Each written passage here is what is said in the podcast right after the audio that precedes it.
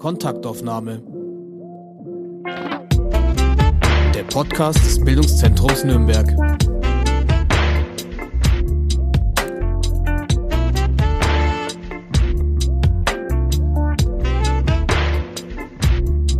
Willkommen zu einer neuen Folge des BZ-Podcast Kontaktaufnahme. Mein Name ist Katharina Mittenzwer und ich freue mich heute ganz herzlich auf ein Gespräch mit Florian Hienle. Hallo Florian.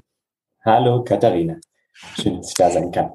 Ja, ich freue mich sehr. Ähm, Florian, es ist Juli 2022 und es ist heiß. Es ist sehr heiß und es ist sehr trocken. Die Welt brennt buchstäblich und das gibt jetzt den traurigen Anlass, sich mit dir als sehr aktiven Klimaaktivisten zu unterhalten. Schön, dass du dir Zeit nimmst. Du bist 23 Jahre jung.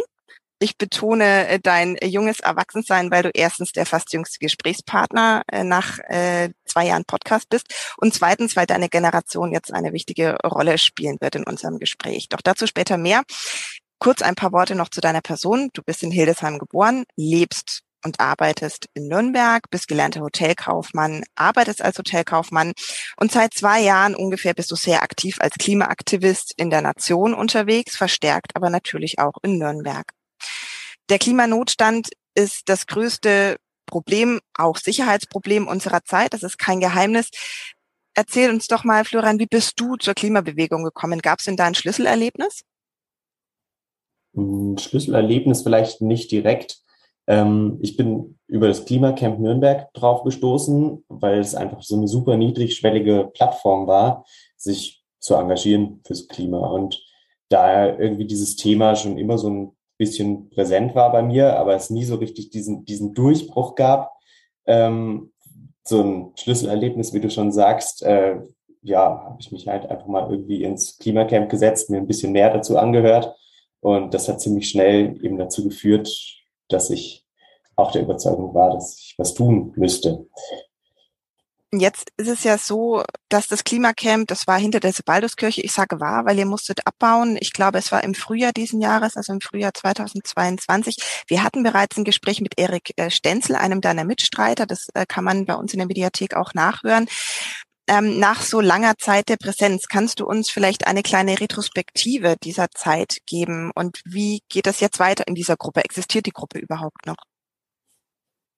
Also die Zeit im Klimacamp war für mich eine sehr, sehr prägende, weil man halt einfach unfassbar viele Leute kennengelernt hat, die sich auch in dem Bereich engagieren, aber eben auch genau das Gegenteil. Also wir haben uns immer in so Schichten eingeteilt. Äh, wer betreut den Infostand, wer kümmert sich ums Geschirr, wer macht Nachtwache, Nachtwache und so weiter.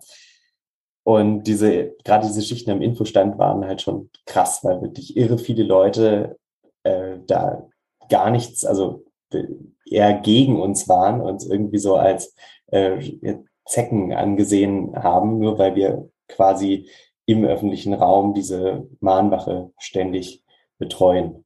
Aber auf der anderen Seite gab es natürlich auch genauso viele schöne Erlebnisse, würde sogar sagen mehr. Äh, wir hatten Kontakt zu Leuten aus dem Stadtrat, die teilweise voll unserer Meinung waren, teilweise auch gar nicht, denen wir dann unsere Meinung sagen konnten. Ähm, aber auch in der Zivilbevölkerung viele Akteure, die man halt kennengelernt hat und mit denen man dann irgendwie Kooperationen gemacht hat. Also es gab die Sustainable Conference, das ist ein Teil vom Digital Festival, die wurde komplett am Klimacamp abgehalten mit so einer äh, Schnipseljagd, wo man mitmachen konnte und mehr über Klimaschutz lernen. Und das ist halt einfach toll, dass da so viele Veranstaltungen zusammenkamen. Jetzt ist das Camp natürlich seit äh, April weg das hat ja nicht zuletzt, denke ich mal, mit den Auflagen zu tun. Wir hätten jetzt im Sommer total viel umbauen müssen. Und viele Leute sind eben auch einfach, äh, ja, jetzt, wo es wieder andere Dinge zu tun gibt, als während der Pandemie abgewandert und äh, haben sich um andere Dinge gekümmert. Ähm, heißt natürlich nicht, dass weniger Leute aktiv sind. Es sind viele, also Bündnisse entstanden. Der Klimaentscheid gibt es auch nur dank des Klimacamps, unserem Klimazirkus, so ein Projekt Nürnberg Autofrei. Und ähm, ja, ich denke mal, es war ein sehr, sehr guter Aktivator, das Klimacamp. Jetzt ist es nun weg und es ist ein bisschen schade, weil jetzt so quasi dieser zentrale Treffpunkt fehlt. Also ja, die, die Gruppe, die es jetzt so zuletzt betreut hat, ähm, spezialisiert sich vor allem eben auf so Aspekte der äh, globalen Klimagerechtigkeit, wo halt auch viel ähm, viele Elemente reinspielen, die mit Kapitalismus zu tun haben, mit Imperialismus, aber auch mit Rassismus, weil ein Argument, das mir ziemlich oft begegnet ist, ist, es gibt einfach zu viele Leute, die Afrikaner sollen noch weniger Kinder kriegen. Äh, und dann wird das Ganze schon. Äh, und eben solche Sachen aufzuklären, hat sich die Gruppe eben auch als äh, Ziel genommen und veranstaltet jetzt regelmäßig so, so Kneipenabende, wo es um die Themen geht. Ähm, da bin ich allerdings nicht mehr so arg dabei, weil ich mich seit ja, letztem Jahr ungefähr äh, in einer anderen Gruppe, dem Klimazirkus, engagiere. Es wurde sehr deutlich, dass in eurem Kampf um Klimagerechtigkeit gibt es viele MitstreiterInnen, viele klimapolitische Gruppierungen. Ich nenne jetzt einfach mal beispielsweise auch Fridays for Future, der Klimaentscheid hast du ja selber genannt, viele Regionalgruppen, viele überregionale Gruppen, nationale Gruppen. Gibt es da Unterschiede in den Forderungen, Unterschiede in den Methoden, wie man was an was herangeht, Unterschiede auch in der Kommunikation miteinander, Unterschiede in wen sprechen wir an? Kannst du uns da so eine kleine Einordnung geben? Ja, wir wurden auch immer als Fridays for Future bezeichnet, obwohl wahrscheinlich ein Großteil der Leute im Klimacamp in gar keiner Gruppierung war.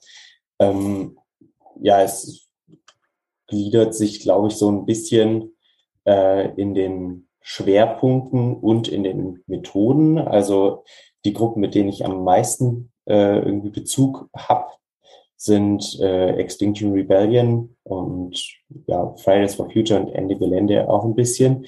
Das sind ja somit eigentlich die, die größten und lautesten Gruppierungen äh, in der Bewegung und es entwickelt sich eigentlich stetig weiter. Also auch Fridays for Future haben ja so 2018, 19 äh, angefangen mit den großen Demonstrationen, viele, viele Leute äh, eben mitgerissen, weil es eben auch so dieses, dieses Schockierende war, dass die jungen Menschen eben sagen, nee, ciao, ich brauche jetzt keine weitere Stunde äh, Religionsunterricht oder Musikunterricht oder Mathe, äh, wenn meine Zukunft eh so aussieht, als dass sie überhaupt nicht mehr lebenswert ist. Und äh, da jetzt gegen was zu tun, ist das Hauptaugenmerk und es hat eben viel mobilisiert. Ähm, die Forderung, die richtete sich eben vor allem an die äh, politischen EntscheidungsträgerInnen, äh, nicht zuletzt, weil 16-Jährige auch einfach nur nicht wählen können.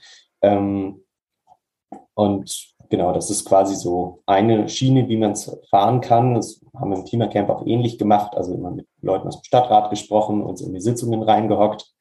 Ähm, es gibt allerdings auch ähm, andere Be Gruppierungen, Bewegungen, die einen kompletten Systemwechsel fordern. Das konzentriert sich, also kann man unterschiedlich verstehen, aber es konzentriert sich eigentlich vor allem auf das, auf das Wirtschaftssystem, das natürlich von der Politik beeinflusst wird. Aber wenn jetzt Ende Gelände eine Kohlegrube stürmt, dann ist das nicht nur ein Signal an die gerade Regierenden, sondern eben auch an alle, die irgendwie in der ähm, in diesen Wirtschaftskreisläufen eine, eine Rolle spielen. Ähm, ich kenne jetzt keine, ja gut, es, es gibt noch so Blue Pingu hier in Nürnberg, sind sehr groß, so eine Nach Nachhaltigkeitsorganisation und die richtet sich teilweise eben auch direkt an Bürgerinnen und Bürger, anders als eben quasi nur so auf die Politik zu zielen.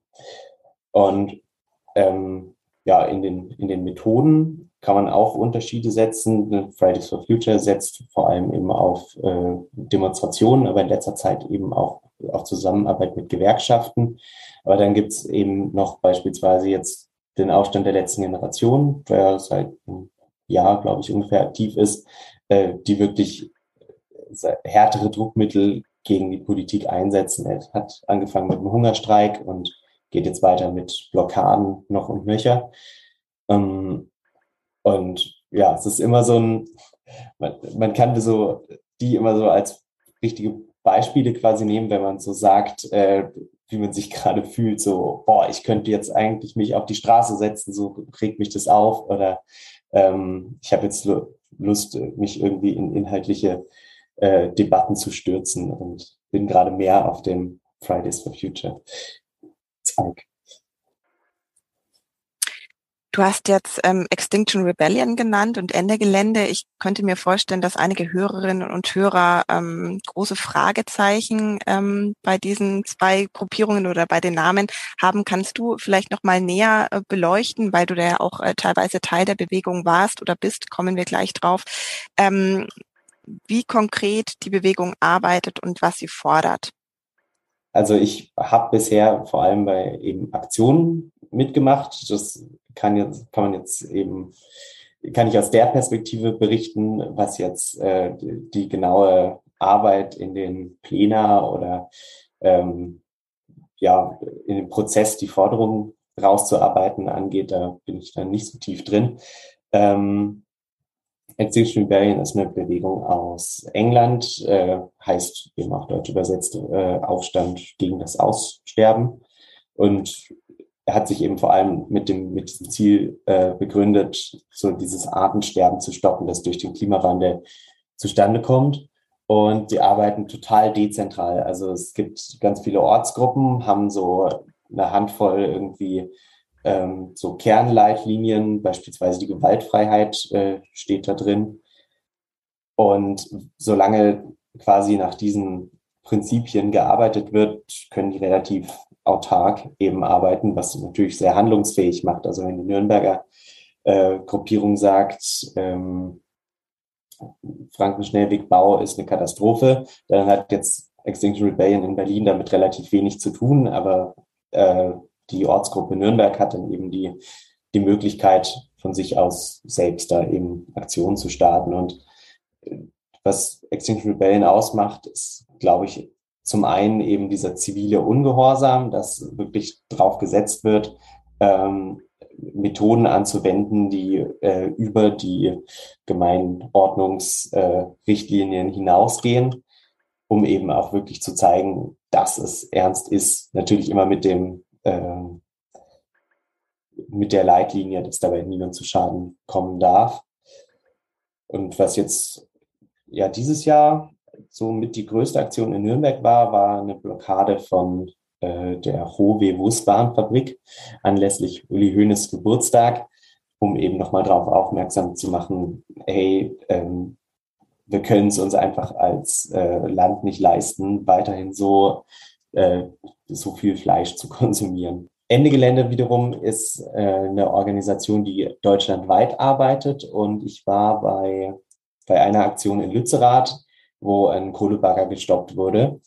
Ähm, das ist so vor allem so dieses, dieses Umfeld äh, raus aus den fossilen Energien, ähm, Kohlestopp, aber eben auch, es wird ganz klar gesagt, wir müssen auch allgemein die Weise ändern, wie wir wirtschaften. Weil aktuell sind wir eben von diesen äh, fossilen Energien äh, abhängig, aber auch die meisten Produkte, die wir eben äh, konsumieren, einkaufen, benutzen, sind eben aus Erdöl gemacht und so weiter. Und da wird eben ganz oft auch so eine Brücke geschlagen äh, zu Menschen in anderen Teilen der Welt. Also bei dieser Aktion in Lützerath ähm, war auch ein Redner aus Südamerika da, dessen äh, Landsleute halt wirklich unter dieser Fracking-Gas-Geschichte leiden. Die ist nicht nur super umweltschädigend, äh, sondern auch total schlecht für die Gesundheit der Leute und die Arbeitsbedingungen sind auch alles andere als die besten. Und äh, eben in dieser, in diesem internationalen Zusammenhang wird da eben immer zu großen Aktionen aufgerufen. Jetzt die nächste ist, glaube ich, im August, äh, wo das Ziel die LNG-Terminals in Norddeutschland sind. Und ähm, ja, es ist halt krass. Also bei so einer Aktion nehmen dann manchmal so tausend Leute teil und äh, man bildet dann eben Ketten und es gibt verschiedene Strategien, sich da eben auf diesem äh, Feld von dieser Kohlegrube vorzuarbeiten, trotz großem Polizeieinsatz. Und in der Regel ist es dann auch erfolgreich, ähm, das als symbolischer Akt, aber auch wirklich ähm, als selbstermächtigender Akt eben so ein Bagger gestoppt wird. Ähm, Klimaschutz ist Handarbeit, ist immer der, der Slogan bei der ganzen Sache. Ähm, du sagst, es gibt Strategien. Ähm, jetzt kommt man dahin als ähm, engagierter Mensch, als Klimaaktivist. Woher kennt man denn diese Strategien? Wie, wie geht man denn da mit der Kette? Woher weißt du, wo du mit wem wie hinlaufen sollst? Ganz praktisch. Also bei uns war es bei der Aktion so, dass wir über Plakate und Flyer im Klimacamp davon mitbekommen haben. Gruppe von Freundinnen und ich, wir sind hingefahren, ohne wirklich großartige Erfahrung zu haben. Gut, vorher waren wir bei, äh, bei der IAA in München. Da gab es auch eine ähnliche Aktion von einer anderen Gruppe, die Sand im Getriebe heißt, aber ziemlich ähnlich arbeitet. Und da gab es quasi so den Tag vor der Aktion so eine Art Aktionsbriefing, wo alle im Camp, weil man sich meistens irgendwie für mehrere Tage dort eben trifft. In Lützerath war das das besetzte Dorf, wo wir uns getroffen haben, in München äh, das Camp auf der Theresienwiese. Und wurde im Groben erklärt, was passiert, äh, wie viele Gruppen es gibt, ähm, welch, welche Gruppe jetzt mehr in den Bereich gehen, ähm, okay, wir rechnen mit, mit großer Polizeipräsenz und versuchen durch diese Ketten durchzukommen. Und welche, welche Gruppen so eher entspannter ablaufen. ist auch immer die Frage, wie viel Repression die einzelnen Leute auf sich nehmen wollen.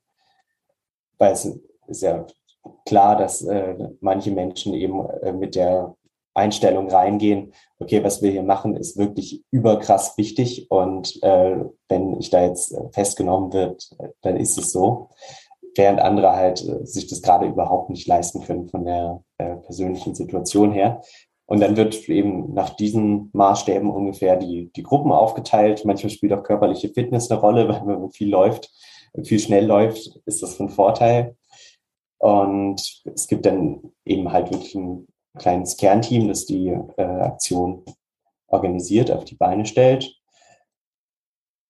Und die leiten das dann so grob an. Es wird sich verständigt mit Handzeichen, äh, so beispielsweise das ist schneller, das ist zurück. Und ich glaube, das ist Anhalten, schon ein bisschen her. Das sind ähm, jetzt leider Bewegungen, die die Hörerinnen natürlich nicht hören können. Aber vielleicht Stimmt. kann man sich das äh, gerade vorstellen. Also es gibt Gesten, die man versteht einfach ja, mit erhobenen Händen, dass es so von vorne nach hinten äh, gesehen wird und eben auch durchgegeben wird, weil die, die vorne stehen, sehen ja logischerweise mehr als die anderen. Und auf die Art und Weise kann man sich da wirklich ohne große Vorkenntnis damit einbringen und äh, eben vorarbeiten. Das war jetzt wirklich ein sehr praktischer Einblick, was ich mich dabei frage, welche Rolle spielen inhaltliche Kernaussagen, sozusagen die dramatischen Folgen des Braunkohleabbaus äh, klimapolitisch gesehen? Also eingebettet waren beide Aktionen, auf die ich war, äh, eben in größere äh, Protestcamps, wo auch viele Vorträge waren. Also es, in Lützerath war es so, dass es eine große Demo gab, wo auch viele Menschen dabei waren, also richtig viele, die nicht mit Ende Gelände mitgelaufen sind. Äh, Markenzeichen sind über diese, diese, weißen Maleranzüge. Und da konnte man dann relativ gut sehen, wer jetzt äh, dann Richtung Grube prescht und äh, wer an der normalen Demo teilnimmt. Ähm, und genau da ging das halt mit ganz, ganz vielen Reden, die die Forderungen nochmal untermauert haben, los. Äh, es gab Musik und war einfach eine Riesenveranstaltung, die sowohl total informativ als auch total bekräftigend war. Äh, und als wir in der Grube drin standen, da ist auch immer eine sehr, sehr wichtige Komponente gewesen, die Öffentlichkeitsarbeit. Und es wurde viel gefilmt. Also wir sind direkt neben der Pressesprecherin gelaufen von der Aktion. Und sie hat eben als während der Aktion, aber auch später dann, als wir vor dem, vor dem Braunkohle Bagger standen, äh, eben so ein Pressestatement abgegeben. So, ähm, wir stehen hier, wir haben äh, wir haben es geschafft, wir haben den Bagger zum Stoppen gebracht. Äh, wir stehen vor Lützerath, es markiert die 1,5 Grad Grenze. Wenn über diese Grenze hinausgebaggert wird, äh, ist für uns als Land dieses Ziel nicht mehr zu erreichen. Und deshalb machen wir jetzt ernst oder so ähnlich hat sie es ausgedrückt. Und ja, das sind dann letztendlich die Videos, die veröffentlicht werden, das, das was äh, möglichst weit getragen wird.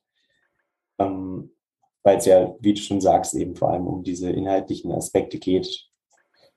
was mir jetzt da in den Sinn kommt, ist ganz klar das Thema Emotionen.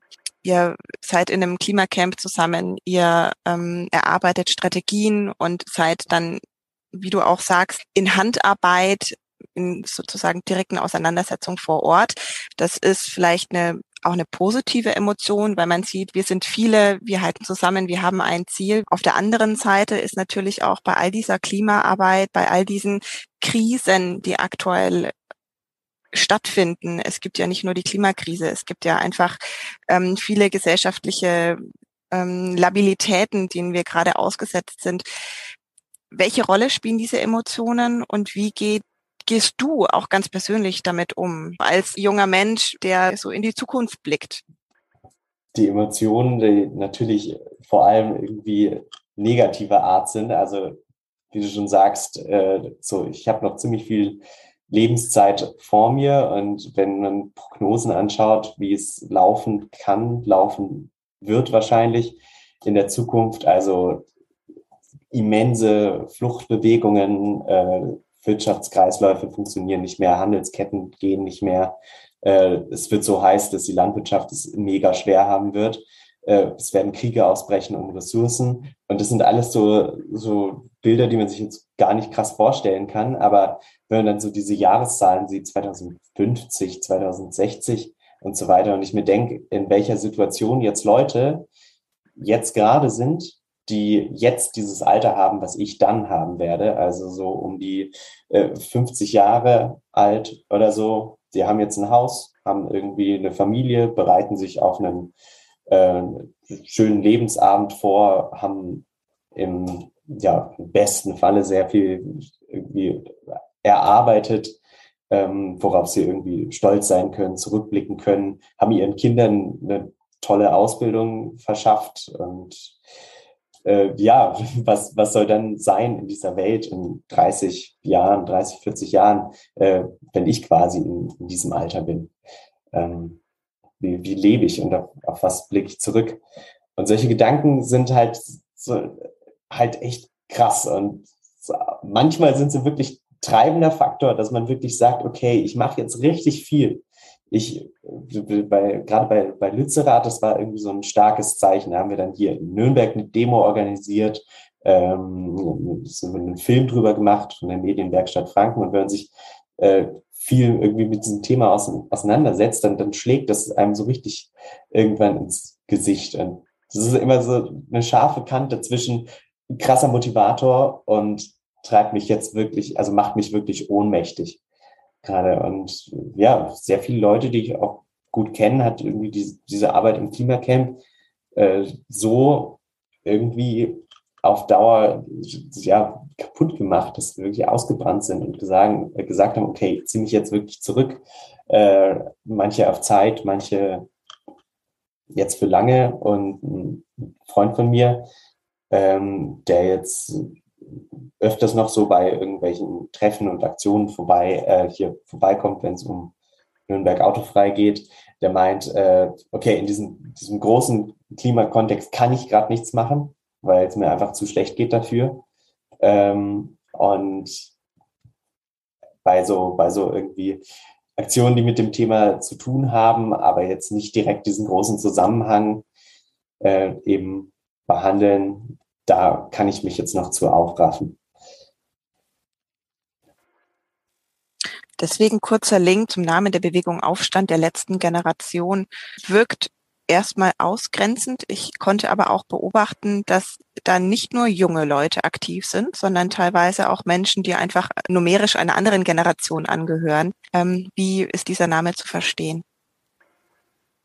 Es klingt wirklich echt krass, so äh, zu sagen, wir sind die letzte Generation. Äh, und wenn man das jetzt im Kopf einfach weiterdenkt, die irgendwie auf diesem Planeten ein gutes Leben hat, äh, kann so verstanden werden, aber was sie eben selbst über sich äh, sagen, ist, wir sind die letzte Generation, die jetzt noch wirklich was gegen diesen Klimakollaps tun kann. Also ich habe mich viel irgendwie mit IPCC-Bericht und so weiter beschäftigt und äh, wenn man das halt anschaut, dass wir haben jetzt wirklich noch dieses Jahrzehnt, andere KlimaforscherInnen sagen, es sind nur noch drei Jahre, äh, wo die richtigen Schritte eingeleitet werden müssen und gegangen werden müssen, so richtig schnell.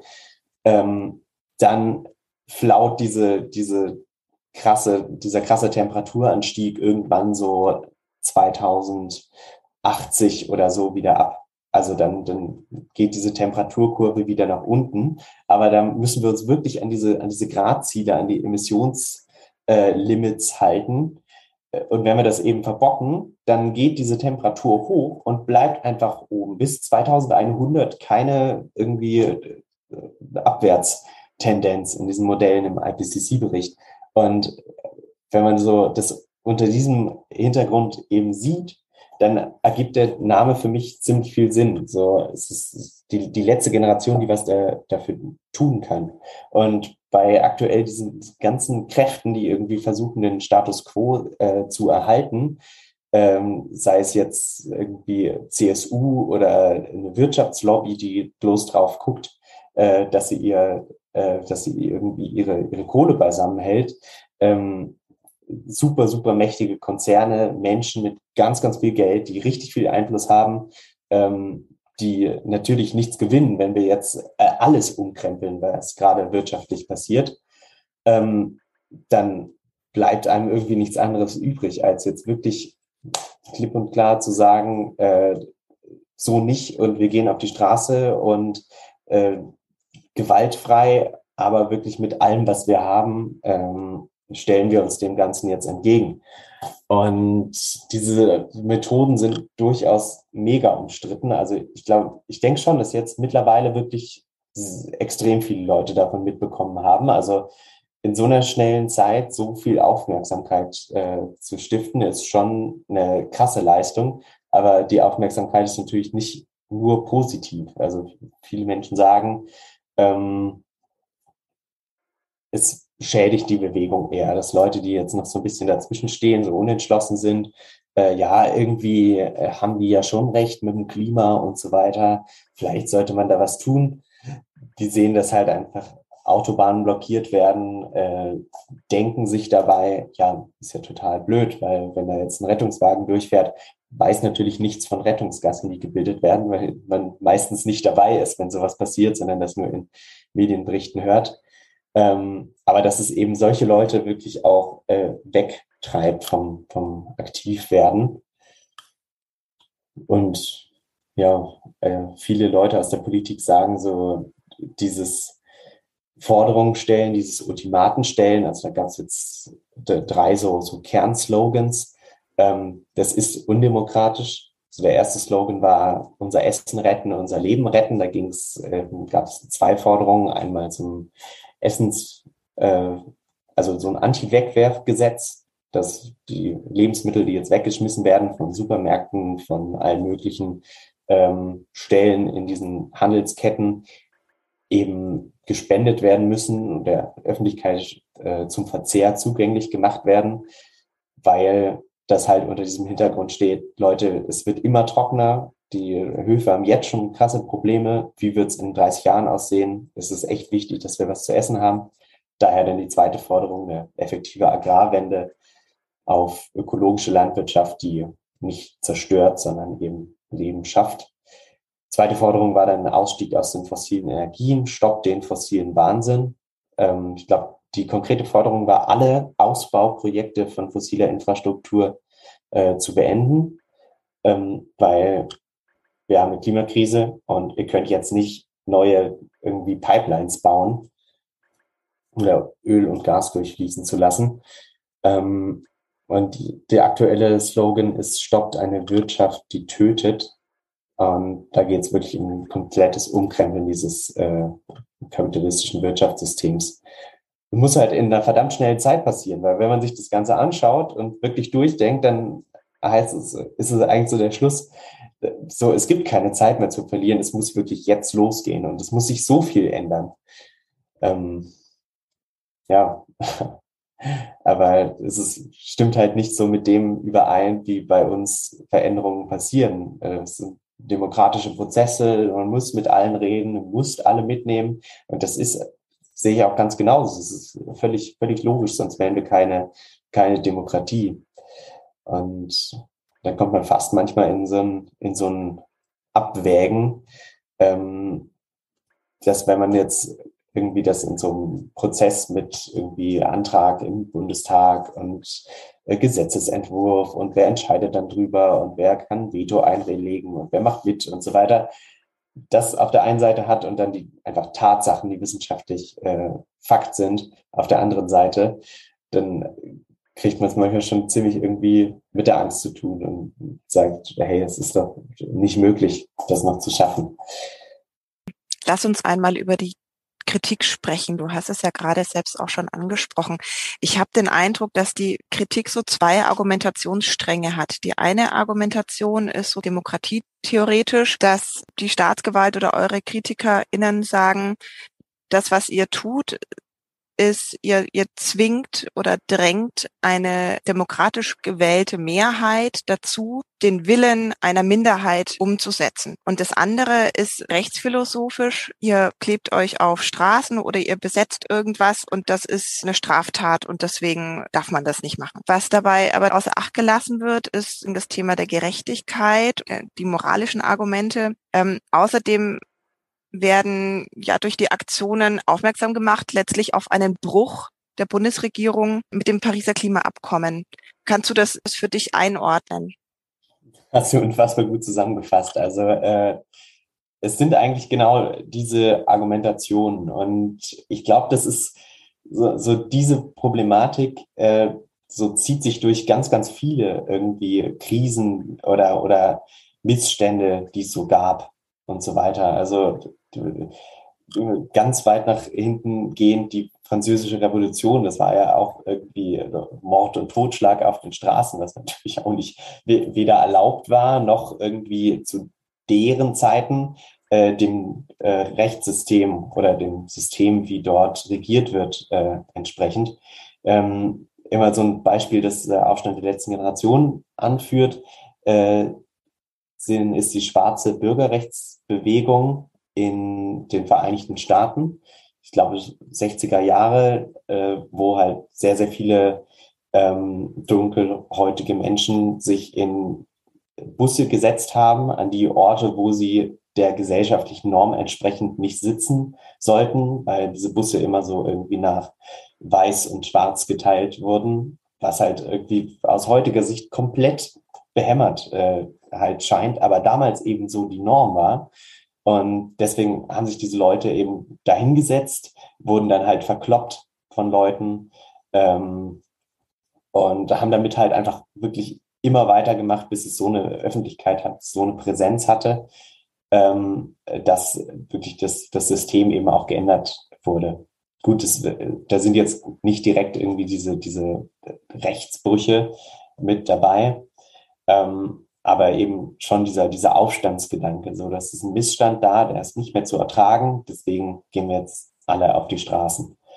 Und äh, natürlich ist es irgendwie so ein Abwägen, wie schon gesagt, eben zwischen diesen Prognosen, die der Konsens der internationalen Wissenschaft gibt, äh, zu dem, was jetzt quasi eben so irgendwie möglich ist an Veränderungen. Weil ich meine, bis jetzt irgendwie äh, Leute aus der Bewegung in eine Partei eintreten, dort äh, so erfolgreich werden, dass sie in das erste Gremium gewählt werden, dann da irgendwie ihre Amtszeit ableisten, in Ausschüssen arbeiten, vielleicht wirklich coole Sachen auf den Weg bringen, die dann so acht Jahre später umgesetzt werden, äh, ist halt irgendwie einfach mit dieser Realität, in der wir leben, nicht wirklich vereinbar, weil das eine Geschwindigkeit ist, die ist irgendwie aktuell nicht zu erreichen.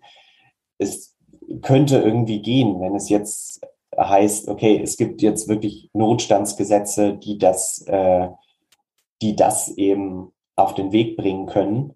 Ähm, ich glaube, da gab es ein Beispiel, wer sich jetzt dafür interessiert, Ulrike Herrmann hat mit Thilo Jung bei Jung und Naiv gesprochen, ähm, wo es um Zweiten Weltkrieg und äh, Großbritannien ging. Die haben irgendwie in sehr, sehr kurzer Zeit, weil es ein Notstand war, äh, ihre, gesamte Wirtschaft umgestellt. Äh, das ist von einer relativ freien irgendwie Marktwirtschaft doch hin zu so einer sehr geleiteten vom, vom Staat irgendwie äh, geplanten Wirtschaft hinging, die Basis davon aber immer noch irgendwie privater Besitz und private äh, Betriebe und Industrien waren, äh, so dass quasi kein Wohlstand eingebüßt wurde, aber trotzdem mega schnell eben diese Kriegsmaschinerie aufgefahren wurde. Das ist jetzt irgendwie ein sehr dramatischer Vergleich und passt nicht ganz dazu. Äh, auf der anderen Seite zeigt es eben, wie schnell eigentlich, wenn es irgendwie gut angegangen wird und mit einer Ernsthaftigkeit betrieben wird, eben ein System verändert werden kann.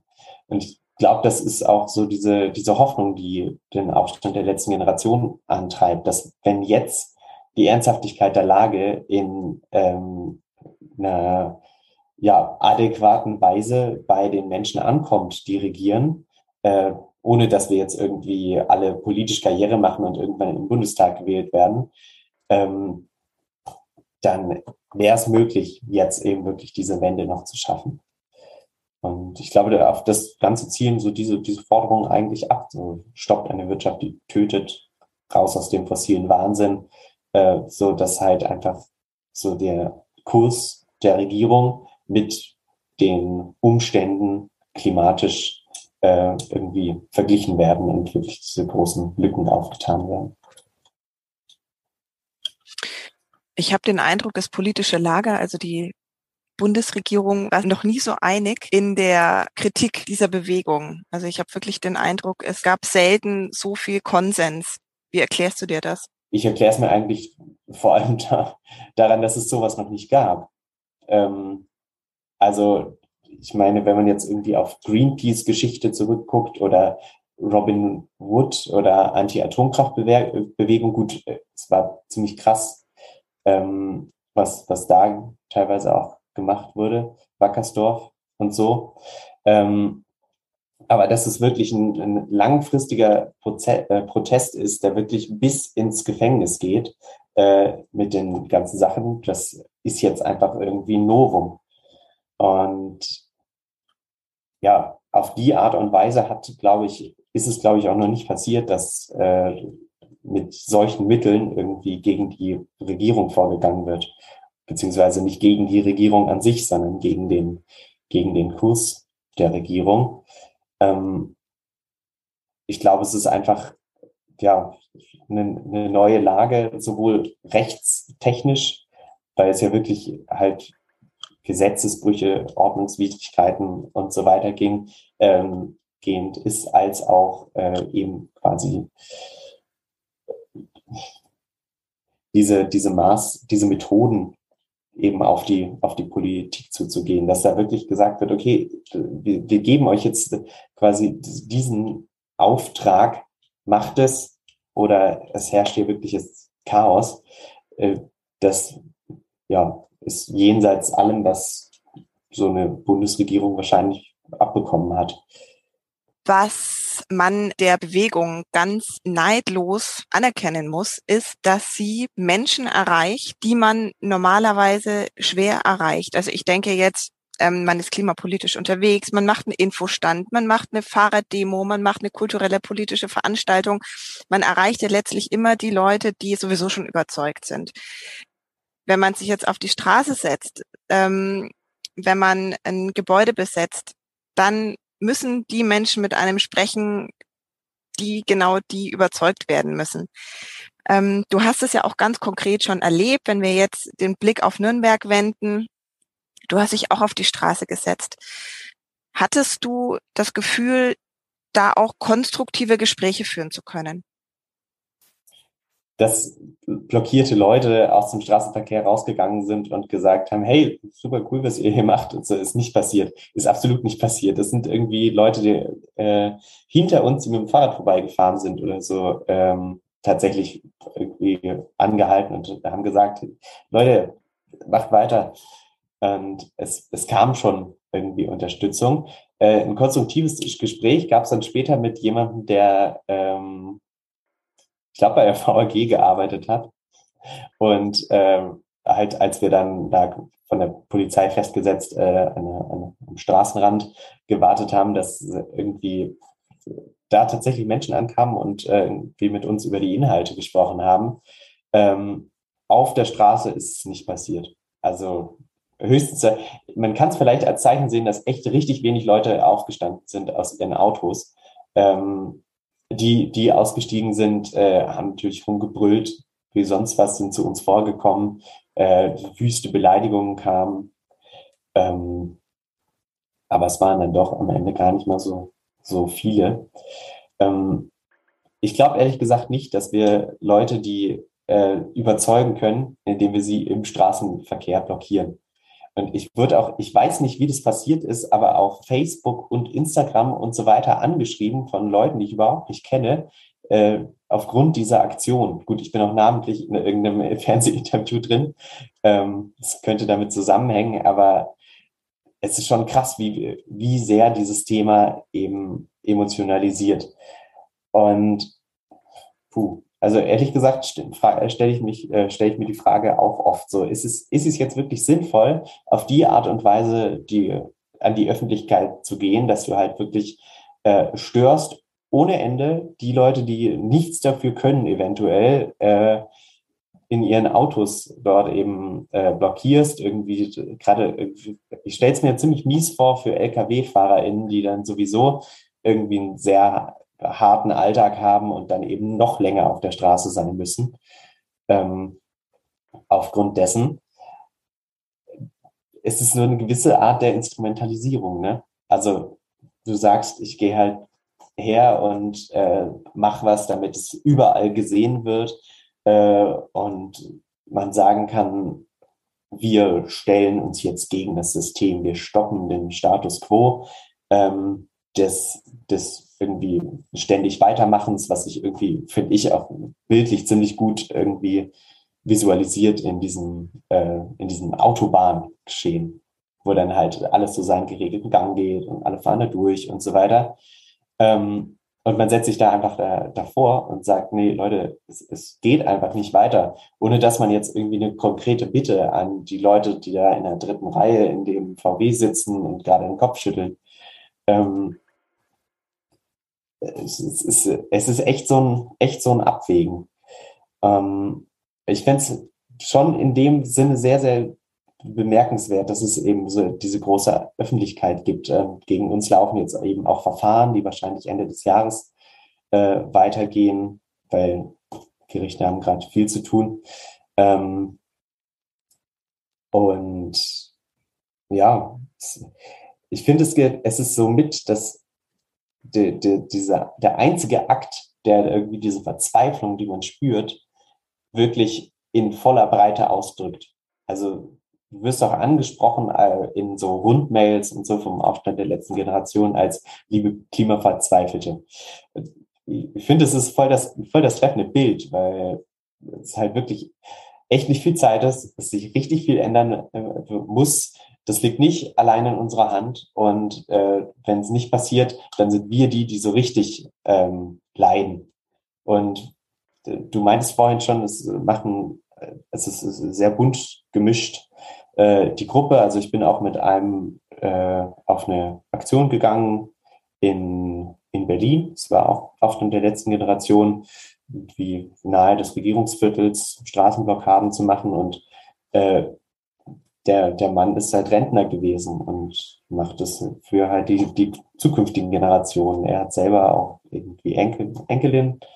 Ähm, aber irgendwie, ja, ich verstehe nicht, warum so viele Leute, die halt zumindest ein bisschen was über diese Lage wissen, eben nicht genauso drauf sind wie, wie der Kerl.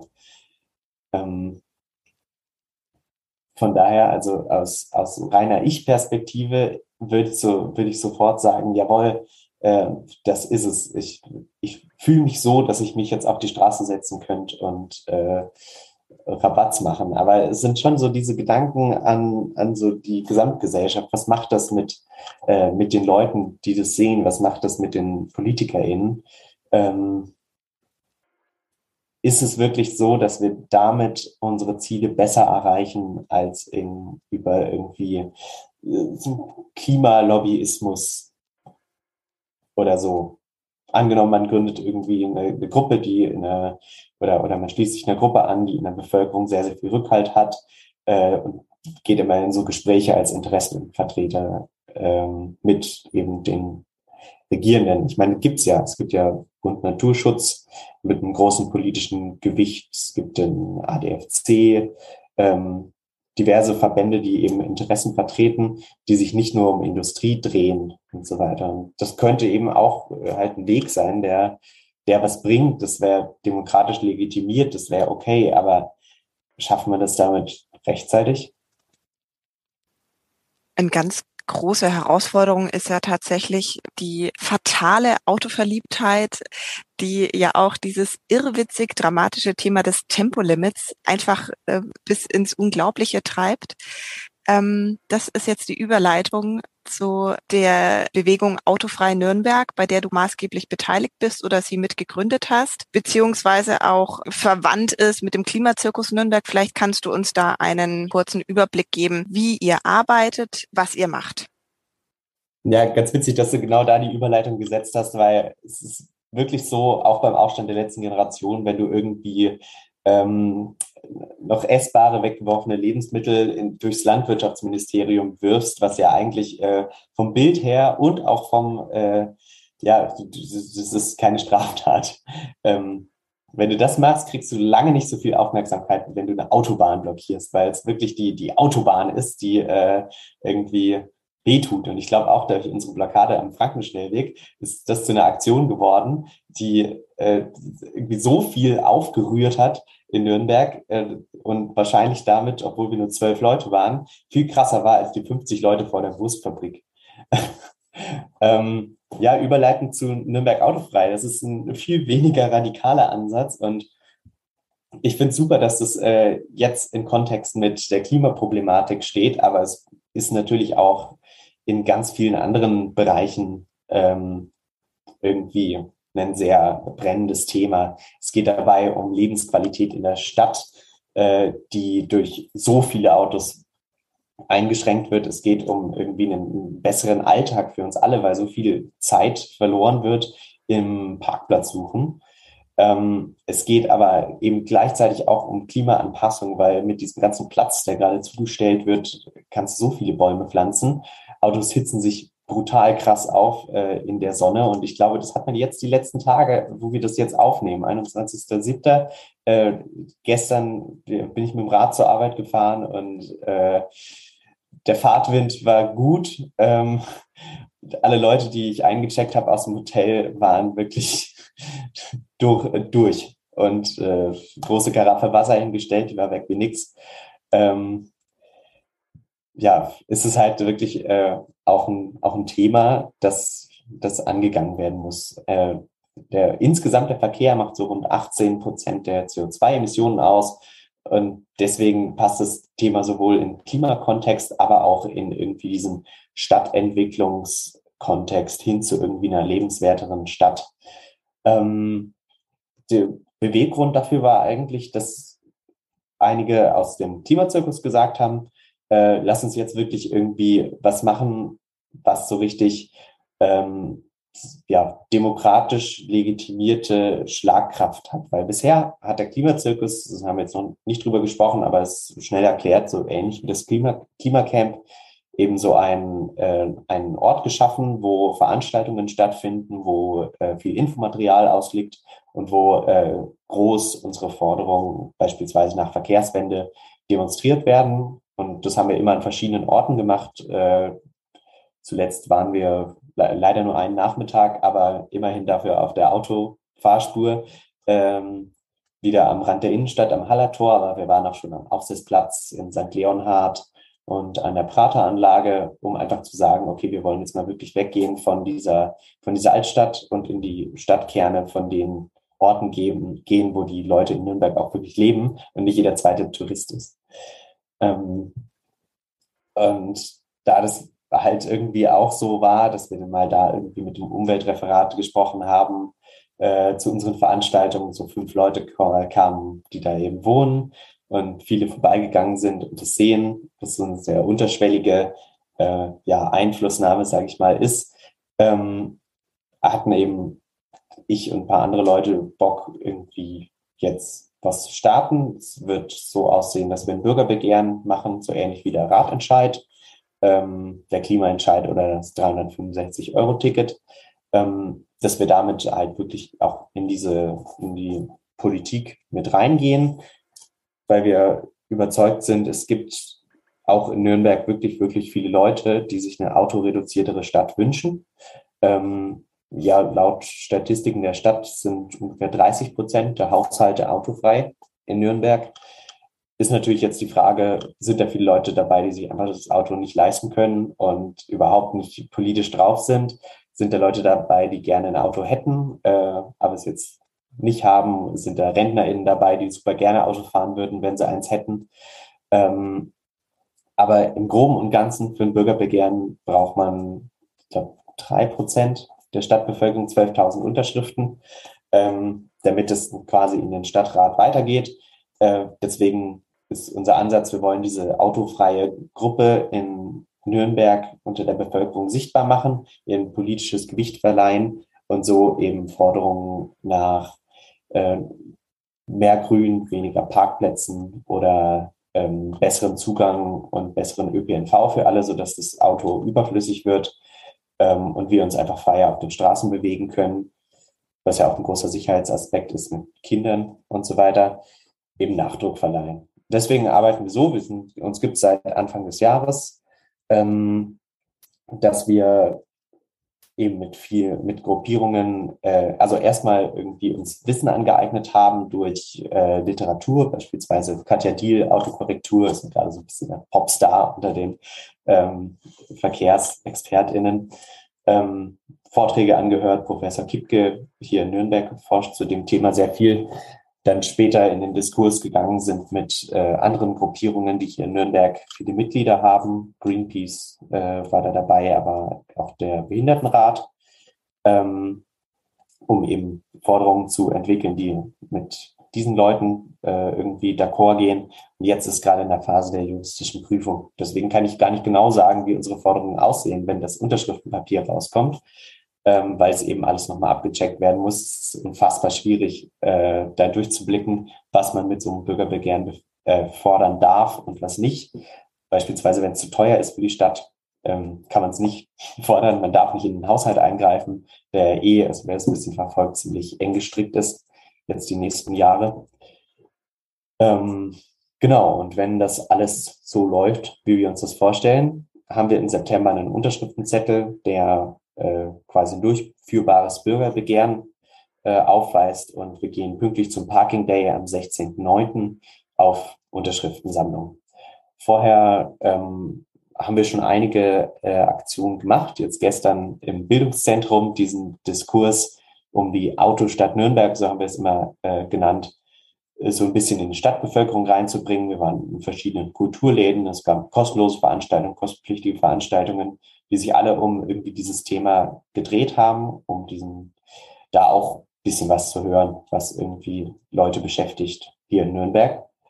Und auf die Art und Weise versuchen wir eben jetzt gerade auch vor dem Bürgerbegehren schon einiges in Öffentlichkeit äh, zu schaffen. Die Aktion, wo ich jetzt nach unserem Gespräch noch hinfahre, das ist im, im Z-Bau im Nordgarten. Da äh, bauen wir ein Auto um, so dass es auf dem Kopf stehen kann. Also auf dem Kopf steht es jetzt auch. Und unser Ziel ist, da eben Bänke reinzubauen und das zu einem äh, ja, lebensfreundlichen Ort zu machen, äh, wo sich alle aufhalten können, nicht nur die, die ein Auto besitzen und den dann später wie ein Parklet auf einen Parkplatz zu stellen. Ähm, um eben quasi auch in so einer bunten Aktion eben zu zeigen, was wir wollen, ähm, Öffentlichkeit zu kriegen und dieses Thema autofrei werden ähm, eben attraktiv zu machen. Frankenfernsehen war auch schon da, auch einen Beitrag. Ähm, insofern schon mal eine gelungene Öffentlichkeitsaktion. Und am Samstag soll das Ganze an den Aufsichtsplatz gefahren werden, wo wir dann zusammen äh, mit allen Leuten, die Bock haben, ähm, das ganze Ding noch bemalen und ein bisschen weiter ausgestalten. Äh, ist jetzt schon irgendwie krass, von dieser Aktion zu reden in einem Gespräch, wo wir über Verzweiflung und Aufstand der letzten Generation und Kohlegrubestürmen geredet haben. Ähm, aber das sind eben so, so Schritte, äh, die eben im Vergleich zu den Aktionen äh, wahrscheinlich mehr Leute irgendwie erreichen werden und äh, nicht erreichen, aber mehr Leute dazu bringen würden, äh, zu sagen, oh, ja, das ist, ist, cool, gefällt mir, ist, ist nett, mache ich eine Unterschrift. Und am Schluss, wenn wir das so irgendwie stringent durchziehen, wird es eben tatsächlich dazu führen, dass sich der Stadtrat damit beschäftigt, äh, mit uns eine Strategie aushandelt, äh, wie Nürnberg bis 2030 den Autoverkehr reduziert. Äh, oder wenn der Stadtrat blockiert, wir einen äh, Bürgerentscheid machen können, wo noch mehr Leute unterschreiben müssen, aber es auch, wenn es klappt, dass es die Wirkung eines Stadtratsbeschlusses hat. Ist denn der Klimazirkus oder Autofrei Nürnberg eine Gruppe, bei der man einfach mitmachen kann? Ja, definitiv. Also wir ähm, bieten in unregelmäßigen Abständen äh, Kennenlerntreffen an. Das teilen wir dann immer auf, auf Social Media, auf Instagram, Twitter äh, und Facebook. Äh, und also es gibt einiges zu tun. Also es geht jetzt vor allem so Richtung Öffentlichkeitsarbeit. Wer jetzt irgendwie Lust hat, es noch nie gemacht hat, eine Demo zu organisieren, dann äh, können wir das eben da einen coolen Einstieg bieten äh, in dieses ganze Thema. Und gerade auch wenn es ans Sammeln geht, ist auch ein ziemlich ja, wie einfacher Einstieg, den man mit jedem Zeitbudget, das man hat. Eine Stunde die Woche hat, ist cool. Wenn man 20 Stunden die Woche hat, ist äh, grandios. Ähm, genau, also diesen, diesen, das bieten wir, bieten wir quasi an, dass man einfach mitmachen kann und wir äh, tun unser Bestes, um da eben Menschen auch an, an der Hand zu nehmen und nicht einfach zu sagen, okay, unterschreibst den Wisch, dann bist du Vereinsmitglied und alles andere juckt uns nicht, weil wir sind zwar äh, Teil von einem Verein Autofrei Leben Deutschland, ähm, aber an sich, genau, arbeiten wir eben quasi als Ortsgruppe so ähnlich wie eben, ja, möglichst ähnlich wie das Klimacamp auch, weil das hat wirklich gut funktioniert, da einen niedrigschwelligen Einstieg in den Aktivismus zu, zu bieten. Und äh, Klimazirkus äh, hat nicht nur sehr große personelle Überschneidungen, sondern ist auch irgendwie ein cooles Format, wo man äh, sich so ein bisschen ausprobieren kann, ähm, Demos veranstalten, ähm, um dieses Thema eben unter die Leute zu bringen. Und unsere letzte Idee war eben quasi den Klimazirkus auf der Straße zu machen und damit das Verkehrswende-Thema anzusprechen. Tischtennis gespielt mitten auf der Straße und es war eben auch wirklich ein sehr schönes und cooles Bild. Wer Lust hat, da mitzumachen, haben wir am 25. das nächste Einstiegstreffen. Wann und wo weiß ich nicht. wissen sich jetzt Zuhörende, die interessiert sind, äh, selber einmal nachschauen. Nürnberg autofrei. Wir verlinken euch natürlich in den Show Notes, dann kann man eure aktuellsten Meldungen auch direkt nachlesen. Ich finde ja, die ideale Ergänzung zu ähm, einer aktiven politischen Arbeit ist, dass sich informieren und dass sich austauschen. An der Stelle möchte ich auf eine dreiteilige Veranstaltungsreihe hinweisen, die wir jetzt im Herbst durchführen, bei dem wir uns äh, dem Thema Wald, also dem Verhältnis Mensch-Baum widmen. Wir haben da ganz tolle, wunderbare ähm, ReferentInnen, die sich dem Thema aus drei verschiedenen Perspektiven widmen. Sie und ihr seid ganz herzlich dazu eingeladen. Ja, Florian, ich möchte mich ganz herzlich für dieses wunderbare Gespräch bedanken. Ich hoffe, du bist nicht nur ein Klimaverzweifelter, sondern auch ein Hoffnungsträger. Ich hoffe, es war nicht die letzte Unterhaltung. Vielleicht findet man auch noch die ein oder andere Veranstaltung von und mit dir bei uns im Bildungszentrum. Ich möchte mich verabschieden und zwar in eine äh, Sommerkreativpause. Unser nächster Podcast geht am 22. September weiter. Ich weiß auch schon mit was und mit wem, das verrate ich jetzt natürlich nicht. Und sage einfach nochmal Tschüss, Florian. Herzlichen Dank dir. Ja, danke dir, Katharina. Und ich hoffe, dass auch Menschen, die es gehört haben, daran ja, sich bereichern konnten.